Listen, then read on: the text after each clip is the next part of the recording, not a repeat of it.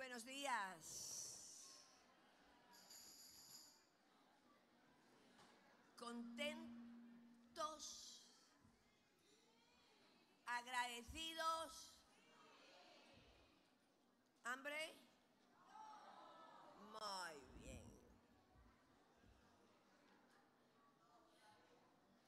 Muy bien, comenzamos este tiempo y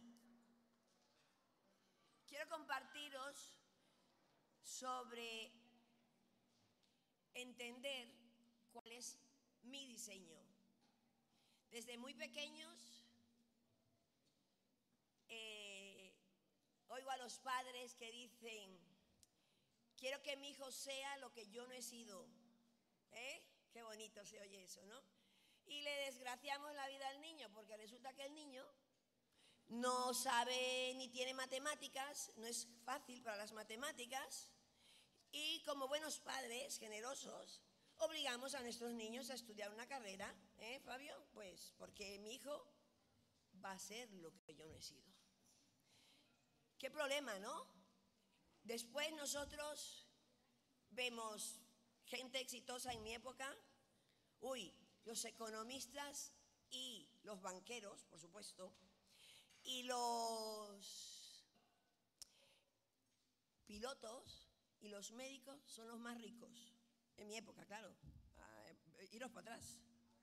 Y ahora cuando te montas esas líneas como Ryanair, se dice así, los British, tío, los pies los tienes que levantar un poco para que no llegues tullido.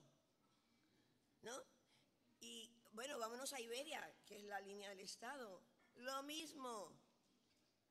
Y peor, porque crees que te va a caber la maleta de mano para aquí. Nosotros, la de mano, que eran 8 kilos, y nosotros montamos 20, no sé cómo hacemos.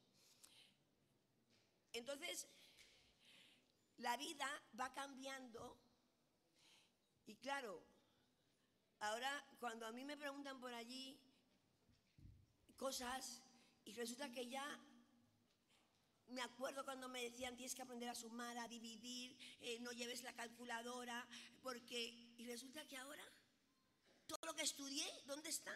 Se ha perdido. Tómame buenas fotos, porque es que después me tomáis horrible. ¿Ya?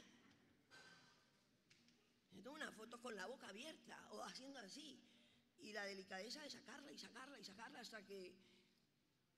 Entonces, pero Dios sabía lo que iba a pasar. Dios nos regaló su palabra. Pero desde el minuto que Adán y Eva fueron diseñados, se dice que Dios creó a Adán, dice la palabra de Dios. Y hay muchas razones por las que Dios hizo a la mujer. Voy a decir solo tres. Una es porque el hombre necesitaba ayuda para que le dijeran, te tienes que cortar el pelo, tienes que sacar la basura, eh, para... Acuérdate que tienes una cita con el médico. Para esas cosas, ¿no?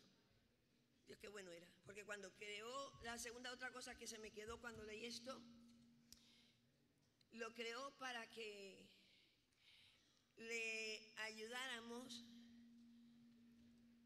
a conseguir todas las cosas que dejaba por ahí, para recordarle constantemente que si no está Eva, Adán se muere con las mismas ropas de tela, se le envejecían y Adán no se estaba dando cuenta que no eran nuevas.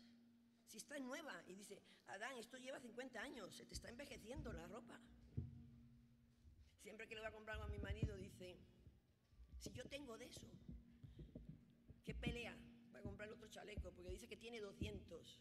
Y cuando lo reviso, este está bajado, este está por aquí viejo, este está aquí. Pero él tiene, dice que 200 y tiene 10. Entonces, para eso estamos nosotras. Y la última cosa que creo, había muchas, pero la que se me quedó, era para, cuando Dios hizo al hombre, dijo, yo puedo hacer algo mejor que esto.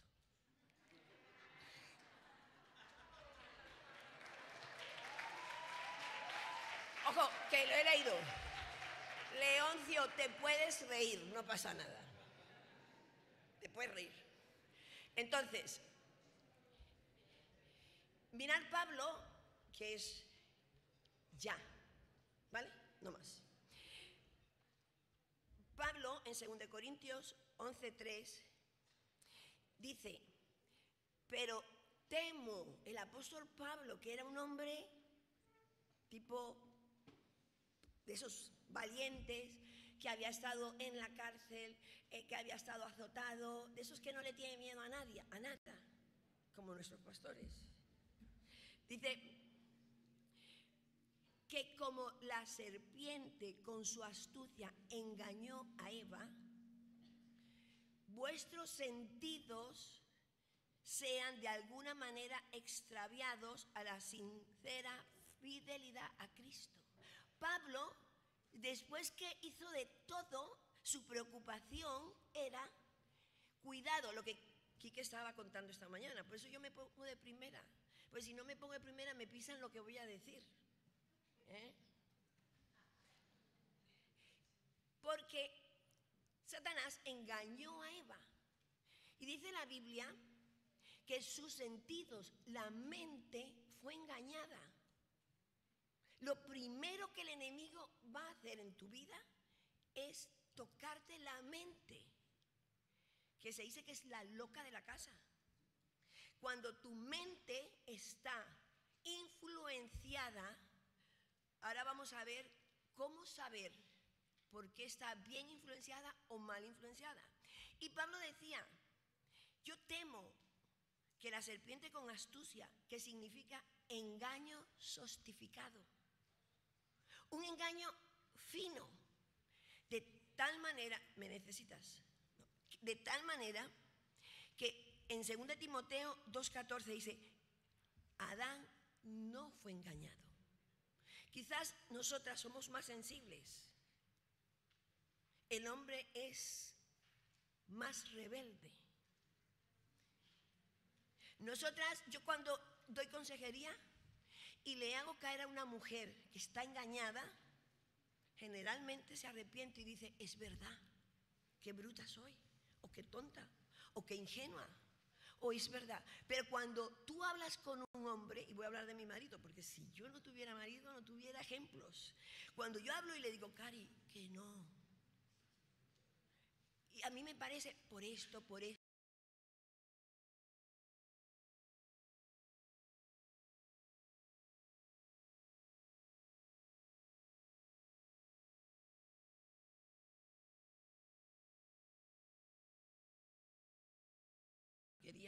cambiar una cosa buena por una mala. ¿Entendéis eso? Y yo le dije, no quiero, no quiero, no quiero, no quiero, no quiero. Dice, pues lo que me importa es lo que tú pienses. Y no lo voy a hacer. Pero después dije que isabélica soy, que controladora, que manipuladora, que insensible. Señor, perdóname. Cari, lo puedes cambiar. Vale. Ring. Oye, voy para allá. Y yo me quedé. Porque el hombre no es engañado.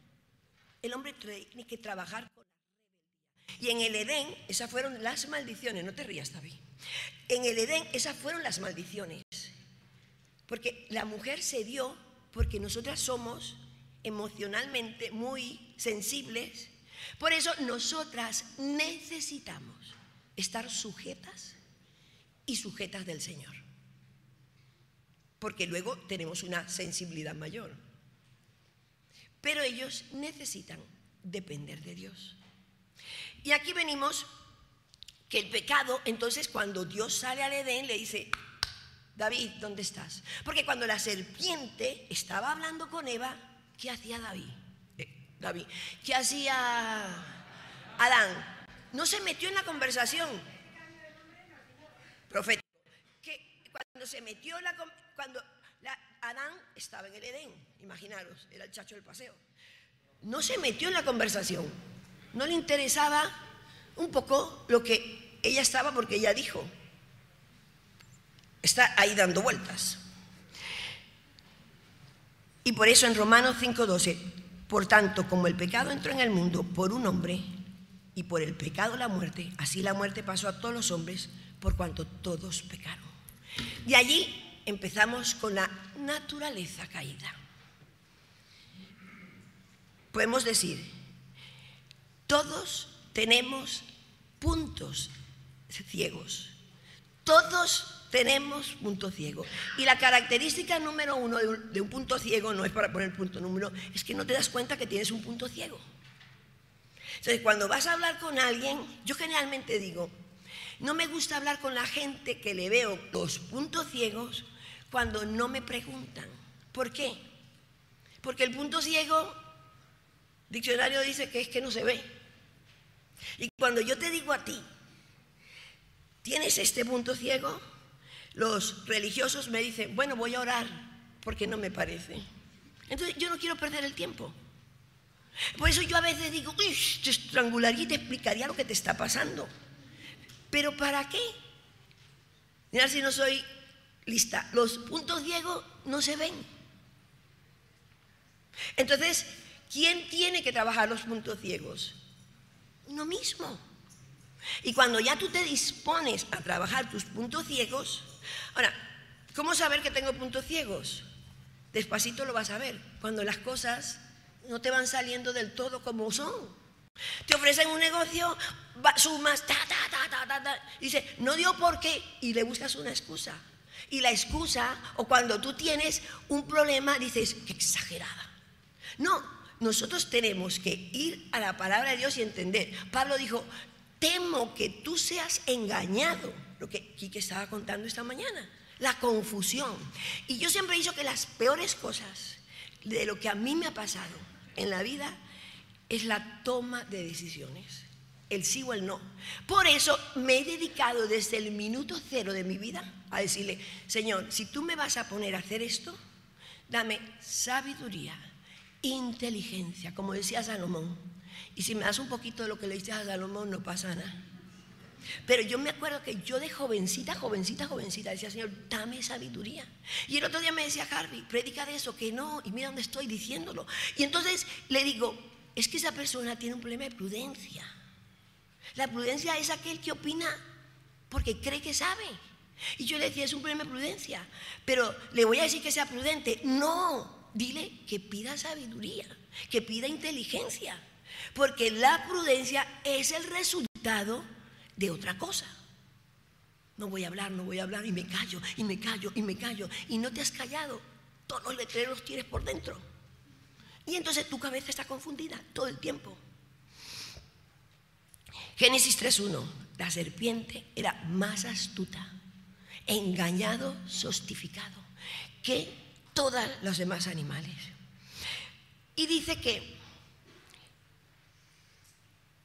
la cual dijo a la mujer, con que Dios os ha dicho, no comáis de todo árbol del huerto. ¿Cuándo dijo Dios eso? En Génesis 2. ¿A quién se lo dijo? ¿A quién se lo dijo? Carlos. Adán, ¿dónde estaba Eva cuando Dios le dijo eso? No estaba. Quiere decir que Adán o se lo dijo mal, ¿eh? no, o ella lo entendió mal. Seguro, bruta. Ahí hubo como, yo le digo, Cari, ¿qué quiere decir eso? Está muy claro. ¿Ya? ¿No lo has entendido? Digo, no. Porque la confusión ha sido dada por la caída del hombre. Y a veces nosotros luchamos en la vida y luchamos en la vida. Y yo tengo gente que le digo, yo no, se va porque, digo, si no te tuviera, ¿qué contaría? Me gustan más los pecados de él que los míos. Dios le dijo, no coman. Entonces en Génesis 2, 15 al 17, tomó pues Jehová Dios al hombre y lo puso en el huerto de Edén para que labrara y lo guardase. Y en Génesis 2, 18, y dijo Jehová Dios, no es bueno que el hombre esté solo, le dé una ayuda idónea. ¿Qué pasó?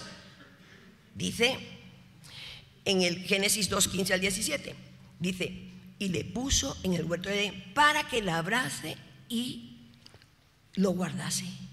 Y mandó Jehová Dios al hombre diciendo, de todo árbol del huerto podrás comer, mas del árbol de la ciencia y del bien no comerás.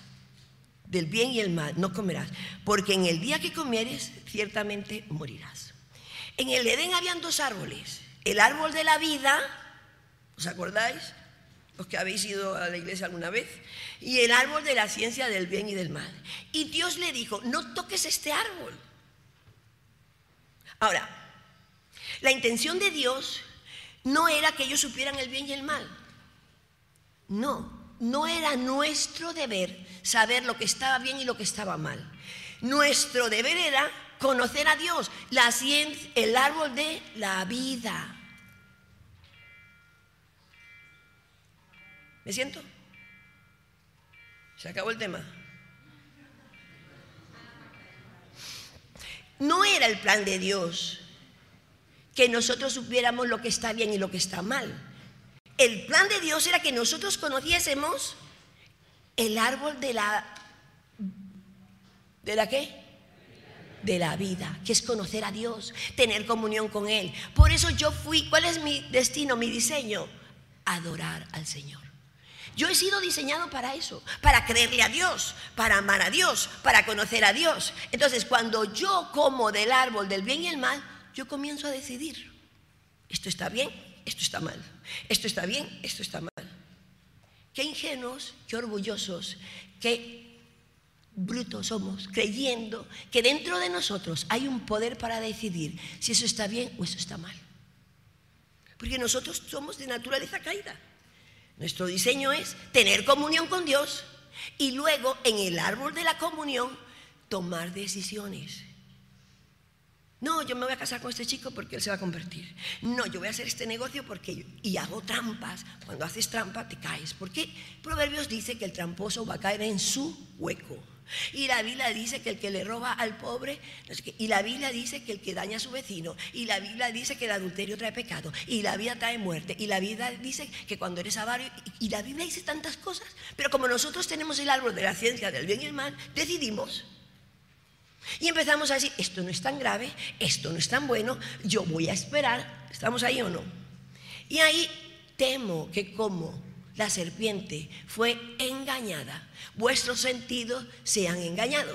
Y tú recibes a Cristo y vienes a la iglesia y eres wow y eres líder porque te ves el don que Dios te ha dado y ves cómo Dios te usa y ves que cuando hablas con alguien, pero resulta que a veces yo estoy caminando con el árbol del bien y el mal. Y ya cuando caminas más en el Señor, ya no decides entre lo bueno y lo malo, sino entre lo bueno y lo mejor.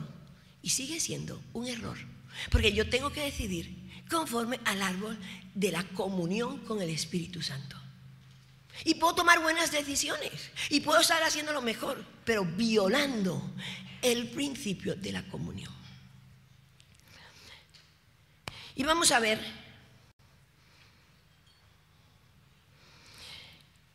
hay dos cosas que Satanás sembró ese día en el Edén. La primera, con que Dios te dijo cuando tú oyes con que Dios te dijo, ¿qué te hace sentir? Duda. Como Satanás está aquí, Dios aquí, y va y te dice, ¿quién te ha dicho eso? ¿Tu líder? ¿Quién te ha dicho eso? La ciencia. Cuando Kiki era pequeño, que tenía fiebre, le decían, no puedes tomar agua. Cuando creció, hay que tomar mucha agua cuando tienes fiebre. Sí, sí, sí, la leche es mala. Dentro de cinco años van a decir, si no tomas leche. Dice, la tierra en Job. la, la Biblia dice que la tierra era redonda y por muchos años la tierra era. Los huevos son malos. Hace 10 años nos quitaron los huevos porque era colesterol. Ahora que puedes comer todos los huevos. Claro, eso es la ciencia del bien y del mal. Y la ciencia es buena. La ciencia es buena. Pero el conocimiento de Dios está por encima. Y cuando a mí me dice alguien, es que tengo un buen negocio, mira, ta, ta, ta, oremos. Pero no porque dude del negocio, porque dudo de los sentidos que pueden estar engañados. Y por eso me he hecho más dependiente del Señor cada día. Más insegura. Sí, bendito sea el Señor. Porque digo, oremos, preguntémosle al Señor. No me parece. Si el Señor me habla, si no me habla, no lo hagas, hazlo. ¿Qué quieres? O tú eres o yo soy mejor que el Señor. Y empezamos a torcer todo y a usar nuestra voluntad. Qué pereza trabajar con alguien que cambia todo. Qué pereza estar conmigo misma, que empiezo por la mañana a hacer una cosa, voy a otra, voy a otra y termino agotada. Y siempre me encanta de Quique, que a él le gusta la vida simple, descomplicada. Y yo, que tengo un temperamento un poquito complicado, oro porque le digo al Señor, yo quiero ser descomplicada. Y no quiero vivir con el Congreso del año pasado. Y no quiero disfrutar este año en Israel como el año pasado. Quiero que lo que tú has dicho, que todas las cosas son nuevas cada mañana. Si yo vivo con lo que la palabra de Dios dice, ¿cómo sé yo que tengo que hacer algo? Cuando yo vivo sujeto a lo que la Biblia dice. Y se me acabó el problema. Entonces la gente dice, ay, que tú eres muy inteligente, cuéntame esto. Y yo, ¿por qué? Porque digo Señor, quiero depender que mis sentidos no sean estropeados en el camino. La primera cosa que Satanás le hizo a Eva es que dudara de Dios, con que Dios ha dicho. Y la segunda cosa que Satanás puso en nosotros, ah, Dios no quiere que tú sepas lo que es bueno y malo. ¿Cuántos de nosotros pensamos, Dios es malo, quiere que me case con una fea? Porque claro, las niñas de la iglesia como van trabajando sus vidas, no tienen la lujuria que tienen las niñas de la calle. Y las de la calle las ves wow. Y las de aquí las ves sosas. Les falta algo. O chicas, nos gustan los chicos malosos. Y los chicos de la iglesia se ven. ¿Por qué? Porque el diablo te hace creer que Dios no es bueno. ¿Cuántas veces pides perdón por lo mismo? Si la Biblia dice que tus pecados están en el fondo del mar. ¿Por qué? Porque la confusión me hace creer que Dios no es bueno. Y, estaba escuchando que la idolatría es todo lo que está por encima de Dios. Todo lo que se pone por encima de Dios. Si tú estás constantemente luchando, Señor, eh, y creyendo que Dios es malo, tú eres un idólatra del temor. Y cuando Adán y Eva cayeron en pecado, dos cosas ocurrieron en su vida. Temor. Tuve miedo. ¿De qué tienes miedo, Adán? Si el miedo no existía. ¿De qué tienes miedo? Y vergüenza. Dice, porque estaba desnudo. Dos cosas le pasaron a Adán. Temor y vergüenza. Cuando yo peco, cuando yo peco, el temor me hace estar paralizado. Paralizado. Y cuando la gente me dice a mí, es que tú me das miedo, yo digo, estarás en pecado. ¡Ay! Porque el verdadero amor echa fuera el temor. ¿Estáis ahí o no? Yo no, yo no hago nada en contra de nadie. Tenme cariño, respeto, pero miedo. Y me quité ese clavo. Porque cuando tú me dices tengo miedo, yo me bajo. ¿Qué habré hecho? No, si tú tienes miedo, trabájalo. Y la vergüenza es. Por eso a mí con esas cosas no me, no me desestabilizo.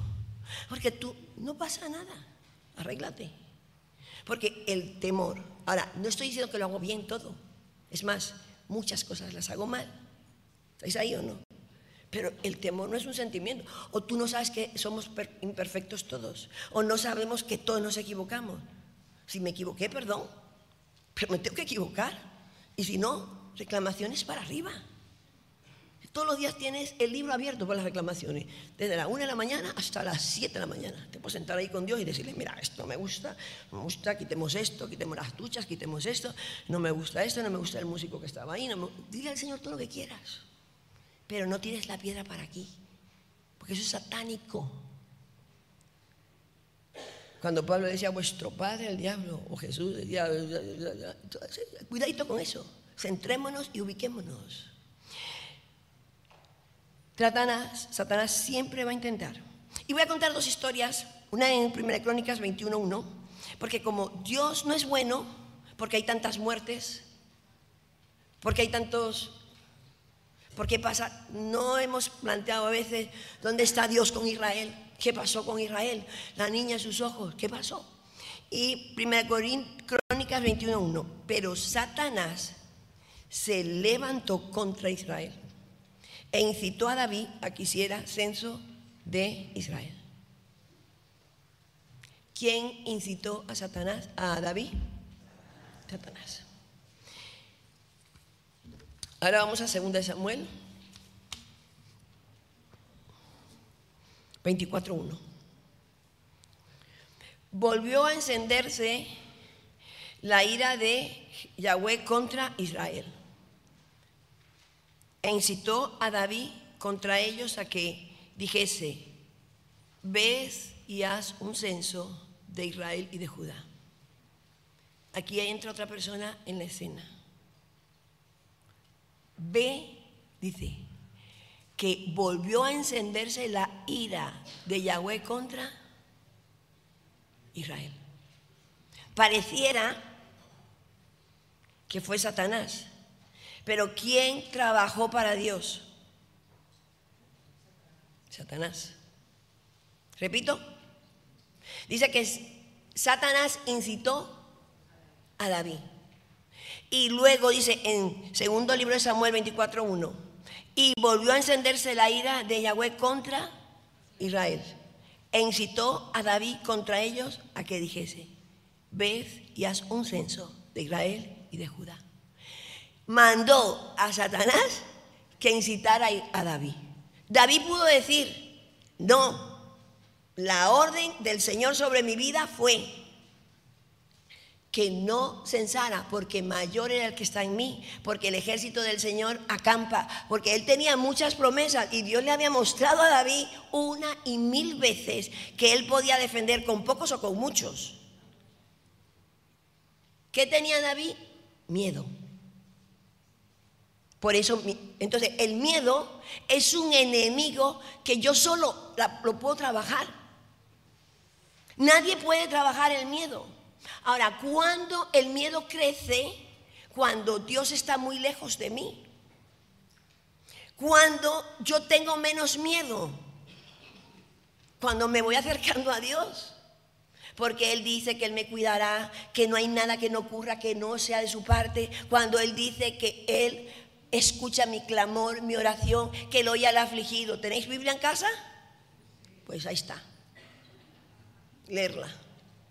Él es mi pastor, nada me faltará. Temprano me hallan los que me buscan. ¿Qué más? A ver, Él dice, pedid se os hará. ¿Qué más? ¿Qué más? Todo, todo. Pero claro, yo cuando me doy cuenta que alguien está lejos de Dios, cuando no puedo esto, no puedo esto, no puedo esto, yo digo, uy. ¿Y lees la Biblia? Sí, ofendidos. Por eso nosotros somos una iglesia de células. Porque no buscamos multitudes. No buscamos el bien y el mal. Buscamos tener cerca al Señor.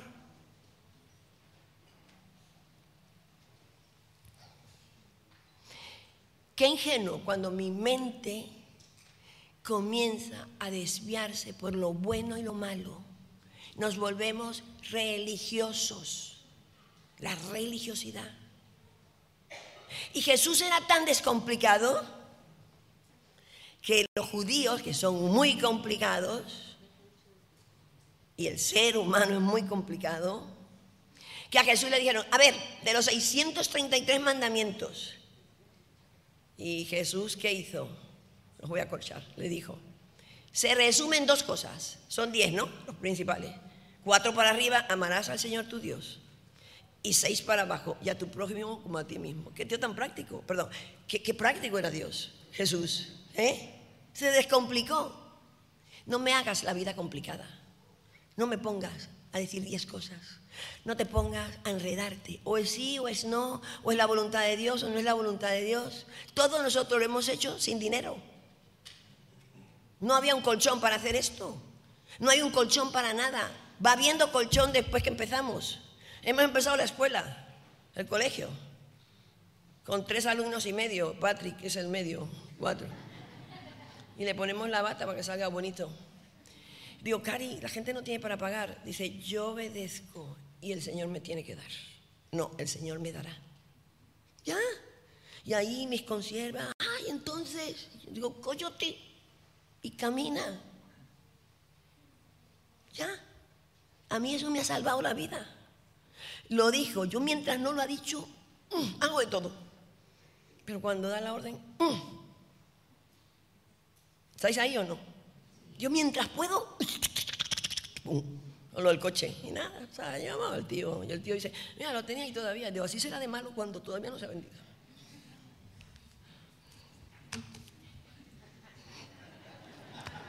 Te perdono. Bueno,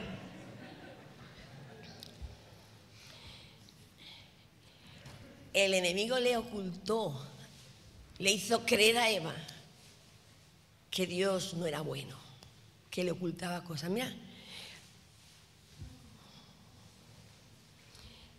fui llamada para recobrar terreno.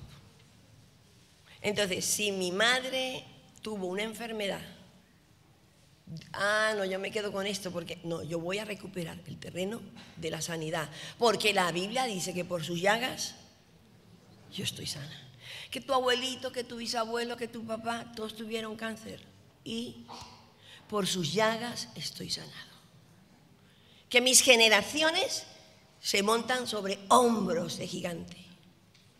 Que el buen padre le deja a los hijos de los hijos, a los nietos. ¿De dónde? De aquí. De aquí. ¿De dónde? De aquí, de aquí. ¿Que estás loca? ¿Que te crees otra? No, de aquí. Prefiero estar aquí que perdida. Y los demás, porque dice la Biblia que nos pedirán cuenta por vosotros. Hay 365 veces que te dice la Biblia no temáis. Cuando se le apareció el ángel a María, quieta María, no te asustes. Cuando Pedro iba a hacer lo de la barca, era Pedro o el que sea, Pedro, no temas. Todo el tiempo el Señor, no temas, no temas, porque da miedo, da miedo. Me llama David el otro día. ¿Le hago o no le hago? yo, hazle. Y me quedo yo así, Cari, ¿le hace o no le hace? ¿Qué le haga? Limpiar el techo. Está contento. La iglesia en Londres se ahorraron 18 mil libras, porque lo hicieron ellos a escondida. Ellos no entienden castellano. Feliz. Él feliz de que usó su gente, sus máquinas y todo. Nos debes algo, David, porque con tanto ahorro. Entonces digo yo, David se ahorró 18 mil libras y salen los matemáticos de mi casa. No las gastó, no se las ahorró. Yo, vale. yo siempre en positivo y luego llegan y me regulan. Yo tenemos 18 mil libras de más. Dice, no, no salieron los contables. Bueno,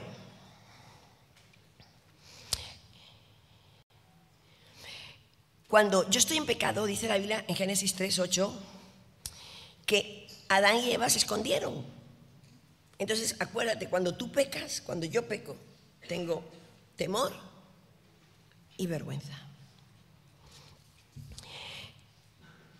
La primera reacción al miedo y, al rechazo va a ser en no confiar en Dios. Primera de Juan 4.8 dice, el que no ama no ha conocido a Dios. Por eso a veces nosotros, porque Dios es amor, nosotros constantemente estamos luchando para ser aceptados y empezamos a coger eh, mm, personalidades múltiples, múltiples. Quiero ser de una manera, quiero hacerme de otra manera, a ver qué se está llevando, yo number one, a ver qué se come, a ver qué se lleva. En mi época yo era muy delgada, muy delgada y se llevaban las gorditas. Yo digo, qué guay, voy a comer y a comer. Comí y se llevan las delgadas. vives constantemente buscando aceptación y haciendo cosas que no tengo que hacer porque el Señor no me mandó a hacer. Me ha encantado Quique siempre. ¿Sabes que él no puede oír una historia más de 15 minutos porque se pierde? Así que el que quiera contarle toda su vida, si no logra 15 minutos, se perdió. Dice, no entendí. Cuando era pequeño, que su papá no es su papá, que el papá que tiene ahora es el esposo de su mamá, que dice, ahí me quedé. Y que ahora su hijo, ya ahí ya no puede más. Entonces yo cojo un papel y un lápiz. Mira, este señor te está contando esto, esto y esto. Y dice, ah, es difícil, ¿no? Y digo, es facilísimo. Pero lo peor conmigo es que no me lo ha contado y me entero. Digo, ese no es su hijo. Cari, no es. ¿Tú sabes lo que estás diciendo? Digo, sí. Ese señor está haciendo no sé qué. Dice, ¿de verdad? Cuidado, digo. Porque hay una cosa que se llama el conocimiento del Señor. Que a veces Dios te avisa para ayudarle. Y yo me callo y luego con el tiempo se va viendo y después me dice, ¿y qué más? Digo, hasta ahí me llegó la información. y ahí cuando me cree me dice, ¿qué más? Estamos muy bien casados. Dice que el hombre es diferente a la mujer y nosotros somos los perfectos. No nos parecemos en nada. ¿eh? Él le gusta comer al lado de su casa, en un restaurante, el que sea, y a mí me gusta ir a una hora de camino. Y entonces en esa hora de camino él va diciendo, ta, ta, ta, ta, y yo, ya. no nos parecemos en nada. Él quiere descansar y se sienta en el sofá. Yo quiero descansar y salgo. ¿eh? Fíjate si no somos perfectos, me tengo que ir sola. Está descansando y yo tengo que descansar, entonces estamos iguales. Uno descansa en un sitio y el otro en el otro. Somos perfectos. Te encanta el campo. Me terminó gustando el campo. Gustando. Hasta ahí. No viviendo. Entonces cuando yo le digo, voy a tu casita, caries de los dos, vale.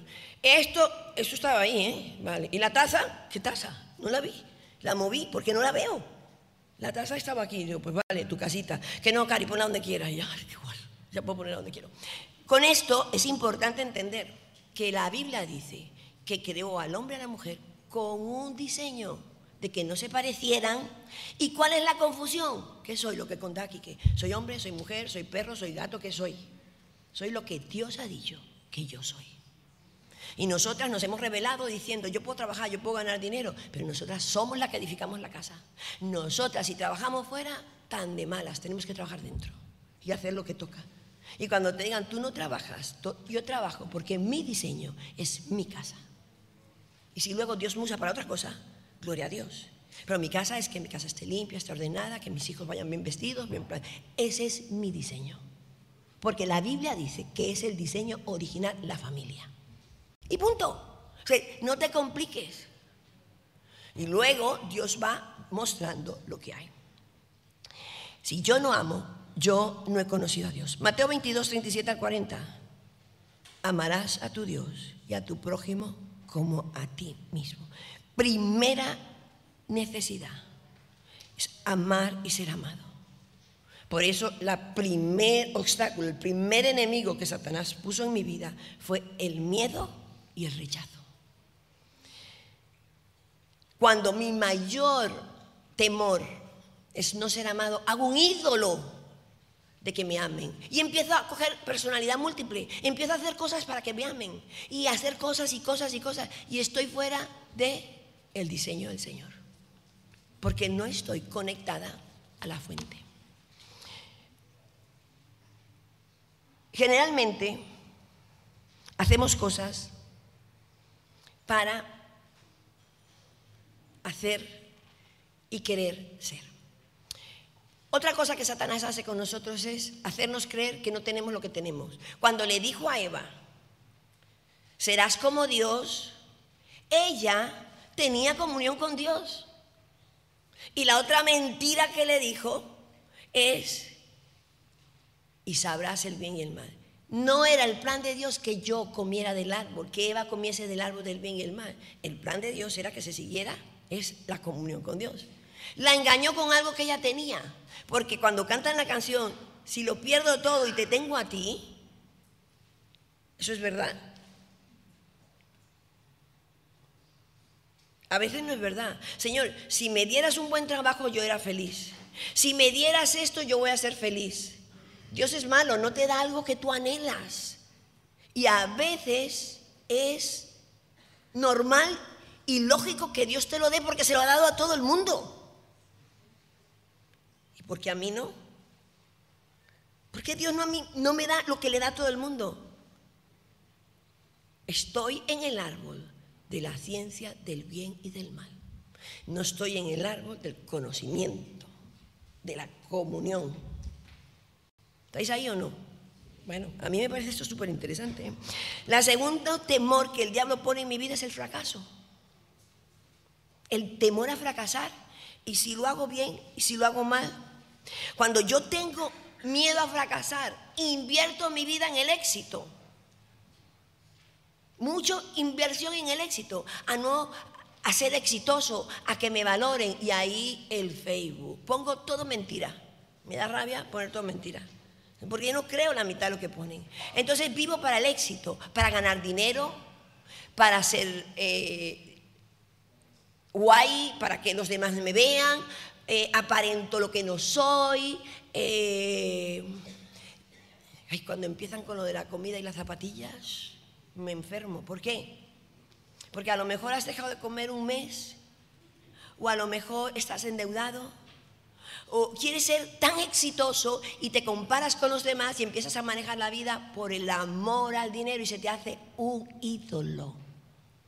Tu faltante se convierte en un ídolo. Vives para eso, para demostrar, para avisarle a los demás quién eres, quién es el mejor. Eh, quieres eh, ser guay, quieres ser lo que necesitas aparentar. Y estás lleno de idolatría. Porque amas más tu éxito. Y la clave del éxito es la obediencia a Dios. Cuando yo obedezco a Dios, ese es mi éxito. Porque Dios no me necesita a mí. Dios me regala un don porque quiere usarme. Pero cuando yo uso el don y no dejo ser enseñada, no estoy trabajando para el Señor. Y Dios te puede haber dado tres dones buenísimos y no te quiere usar porque tú le dañas con el conocimiento del bien y el mal todo.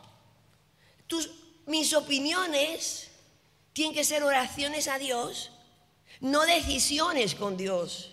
Por eso Dios regala la autoridad. Para que tú obedezcas, cuando tú empiezas a ayudar a la autoridad, yo haría esto, yo vendría esto, tú te estás equivocando porque estás en un árbol que está caído. La Biblia dice, honra a tu padre y a tu madre para que te vaya bien. Es que tú no sabes cómo ha sido mi padre y, y no me hace falta. Es que tú no entiendes con quién. Es que si yo no le digo a mi medio que saque la basura, no la ve. Ahora la ve, después de 40 años la ve. Y él me dice, mi problema es, no que yo no lo haga, es que... ¿eh? Ya no le queda quien la saque porque el pobrecito se fue de casa y él sacaba la basura una vez a la semana. Y por eso tiene esos músculos, ¿eh? De sacar basura. ¿Eh? De ayudar en el patio. Entonces, cuando yo no entiendo que la autoridad está puesta por Dios para doblarme a mí, el orgullo, la arrogancia, no porque Él sea mejor que yo. Por eso yo estoy convencida que mis discípulas son mejores que yo. Porque yo les veo los dones y digo, qué bien los tienen, pero qué rebeldía la de ellas, que me toca conmigo. ¿Eh? ¿Estáis ahí o no? ¿Lo entendiste? Y si no, pues buscar a alguien que lo entienda. Quiero decir con esto que una de las cosas que Dios me bendijo especialmente fue el principio de autoridad. Yo entendí que la autoridad era la autoridad.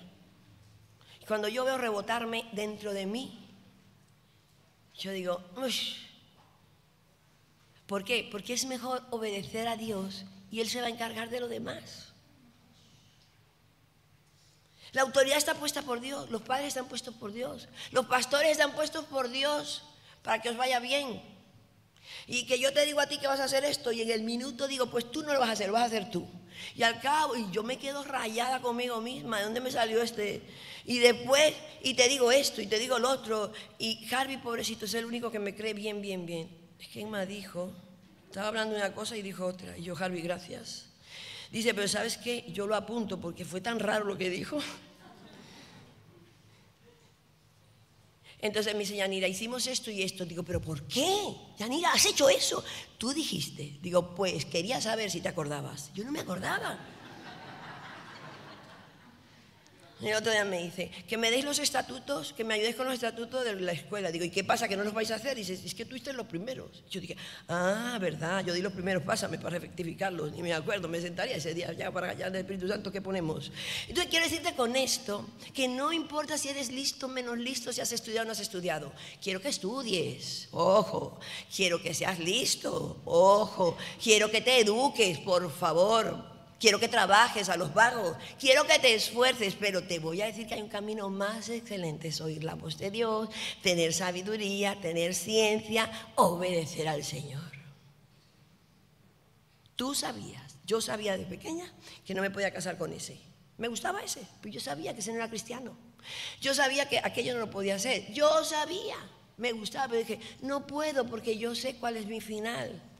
Pues me encanta que me den el último tema de, no sé si todavía sigue siendo el último tema, pero te los paso, del conéctate, porque todos los días ponen otra cosa nueva. Porque nos gusta complicarnos con todo. Y haz esto, y haz lo otro, y pon esto. Y yo digo, mira, si tú entiendes que si el Señor no edifica esta casa, hagas lo que hagas. Eso no funciona. Si tú tienes los títulos que quieras y no tienes la presencia del Señor, no te van a querer más ni menos. Al principio del ministerio, que no es una herida, vamos a orar. Dije, no voy a tardar mucho. Me decían, ¿dónde está la pastora? Y yo decía, yo. Y si no hay otra. Rechazo. Dice, no. Bueno, ahí hay una. Ay, sí, voy por ahí. Y al Señor, esto es lo que yo necesito. Y cada día le decía al Señor, que estés conmigo. Te pido que lo único que se note de mí es que tú estás conmigo. Y nadie dice que estudiaste. Tampoco estudié así, así. Y dice aquí que el otro día vamos a sacar los diplomas. Y le dije que no se vean, Cari. Que no se vean mucho. Y cuando estábamos en Alemania, porque estábamos haciendo un colegio, y entonces vino un hombre súper capacitado que ha trabajado en Bélgica de pastor, a ver si me equivoco, de pastor, ha trabajado en colegios, ha hecho un colegio guapísimo. Y entonces él empezó a decir, me dice, ¿y tú qué eres? Y le quería contestar, hija de Dios, ¿eh? porque no me acuerdo otra cosa. Y yo, ¿qué contesto? Dice, ¿y has estudiado o qué? Me, me preguntaba, digo, tengo un doctorado en teología. Dice, wow, yo no lo tengo, yo soy, yo tengo una maestría. Dije, pero nada que ver, lo tuyo es. Dice, qué bien. Y me acordé que tenía un doctorado. ¿Os acordáis? Ahí como, vete quitando lo que te hace creer que tienes éxito, que no vale para nada. Ahora, es valioso, pero tu valor mayor es el Señor. Por eso yo en la alabanza yo fui diseñada para alabar a Dios. Y yo lo que le digo con la boca se lo quiero decir con la mente, con el corazón. Y, y me da igual que tenga al lado. Porque yo quiero honrar a Dios para lo que yo he sido diseñado. Para lo que Dios me ha diseñado a mí. Es para alabarle, glorificarle y que me parezca a Él. Eso cuando David me dijo, me ahorro los 18 mil euros. Él no me dijo eso, yo sabía que era un problema económico. Me subo y limpio todo el techo, digo, hágale, porque él necesita retos en su vida. Él necesita demostrarle a Dios que si vuelve el cónsul, que si vuelve la policía, que si vuelve al otro, él se ha subido por amor al Señor. Bueno, aunque ahora ya se haya quedado calvo con el poquito pelo que le quedaba, el techo le tumbó el otro. ¿Por qué? Porque cuando Quique me dice, vamos a hacer la escuela, yo digo, él necesita hacer la escuela porque está no jubilarse. Y que no se jubile, porque si no, entreteniéndolo en casa, no damos abasto. ¿Eh? Y la tercera cosa, mi tercer enemigo es la muerte. La muerte, cuando tenemos una enfermedad, hacemos un ídolo de la muerte. De la enfermedad, me duele aquí, me duele aquí, me duele aquí, me duele aquí, ay, me duele, y voy al médico, y voy al médico, y necesito esto, y la vacía para el corazón. Cuando Quique se quitó todas las pastillas, dije, eres un insensato. Pero es mejor morirse con el rifle en la mano y las botas puestas que morirse en una silla de ruedas, ¿o no? Porque tú vives, yo vivo para la gloria de Dios. Y mis miedos a la muerte, dice la Biblia, en el Salmo 48, 14. Porque este Dios, ¿lo conoces? ¿Conoces a Dios? Es Dios nuestro eternamente. Subimos los músicos. Y para siempre. Yo digo, es cuando siento que me voy a morir porque a mí me da todo. que va, y si me muero voy a estar, mejor estoy con Cristo que en vida, y si me deja aquí es porque tengo algo que hacer. Y si me voy, dice, que estoy mejor con Cristo. Con Cristo estoy juntamente crucificado, decía Pablito. Entonces, Él nos guiará más allá de la muerte. Amén. Pablo decía, el que decía, tengo miedo, tengo temor, me preocupa que vosotros seáis confundidos, que uséis el árbol del bien y el mal. Me preocupa vuestra mente. Y dice, porque para mí el vivir es Cristo. Si tú no vives con la pasión de glorificar al Señor, ¿cómo te va a llevar el Señor lejos? Cuando tú tienes el éxito de la obediencia. ¿Por qué diezmo? Porque le creo a Dios. ¿Por qué siembro? Porque le creo a Dios. ¿Por qué doy? Porque le creo a Dios. ¿Por qué oro? Porque le creo a Dios. ¿Por qué me levanto? Porque le creo a Dios. Ahora, yo le creo al Señor. El Señor me da vida. Y la religiosidad se va muriendo, muriendo, muriendo, muriendo, muriendo. Y que la ciencia dice una cosa, respetaré lo que la ciencia diga. ¿Qué hay que hacer el colegio? Se hace el colegio. Para mí el vivir es Cristo y el morir tendrá que ser ganancia. Señor, en esta mañana queremos decirte que yo quiero que limpies mis sentidos. Hay dos temores. Un temor que es reverencia a ti. La reverencia a ti es la sabiduría. Cuando yo te temo lo que dice tu palabra, Dice, el principio de la sabiduría es temerte a ti. Lo que tú has dicho eso es. Y punto. Si tú me das, bien. Si tú no me das, lo que necesito. Si tú me dices que vaya, voy. Si tú me dices que me quede, me quedo. Ese es el principio de la sabiduría. Pero Satanás tiene un temor maligno, malo. Ese temor malo es miedo y vergüenza. Yo no voy a vivir más en la vergüenza y en el miedo. Voy a vivir de acuerdo a tu palabra. Creer en los profetas y seréis prosperados. Creer en vuestros pastores. Creer en la palabra de Dios. He sido para alabarte, para glorificarte. Que tú seas mi mayor pasión. Que tú seas mi mejor dirección. Que yo no lo hago para tener números en Facebook, que yo no lo haga para ser visto en la alabanza, que yo no haya sido para cantar, que yo no haya sido para desarrollar mis dones, que yo haya sido para adorarte a ti, no para ser alabado, porque yo he sido diseñado para amarte a ti y a mi prójimo. Y en ese andar contigo el éxito es tuyo, Señor. Decido dejar de creer que tú me has engañado y que tú eres malo. Tú no eres malo porque tu palabra dice que tus misericordias sobre mi vida son buenas cada mañana. Tú me has dicho a mí que yo soy tu hijo amado que fui escogido en el vientre de mi madre, que me has puesto en esta casa, que me has diseñado, que yo soy lo que tú quieres que yo sea. Y no tengo el don del otro, que no pasa nada, tengo el que tú quieres y voy a honrarte con lo que me has dado. Decido, Señor, que mi éxito sea la obediencia a ti. Gracias, Dios, por este tiempo, este congreso. Gracias por sacarme la ciudad regalarme, Señor. Valoro este lugar, valoro tu iglesia, valoro mis pastores, mis hermanos. Dile, valoro mis padres, valoro mi trabajo, Señor. Perdona que me despisto con la crítica, con el menosprecio, con la indiferencia, con querer ser otra persona. Señor, me arrepiento y te digo, soy tu hijo para alabarte y darte honra.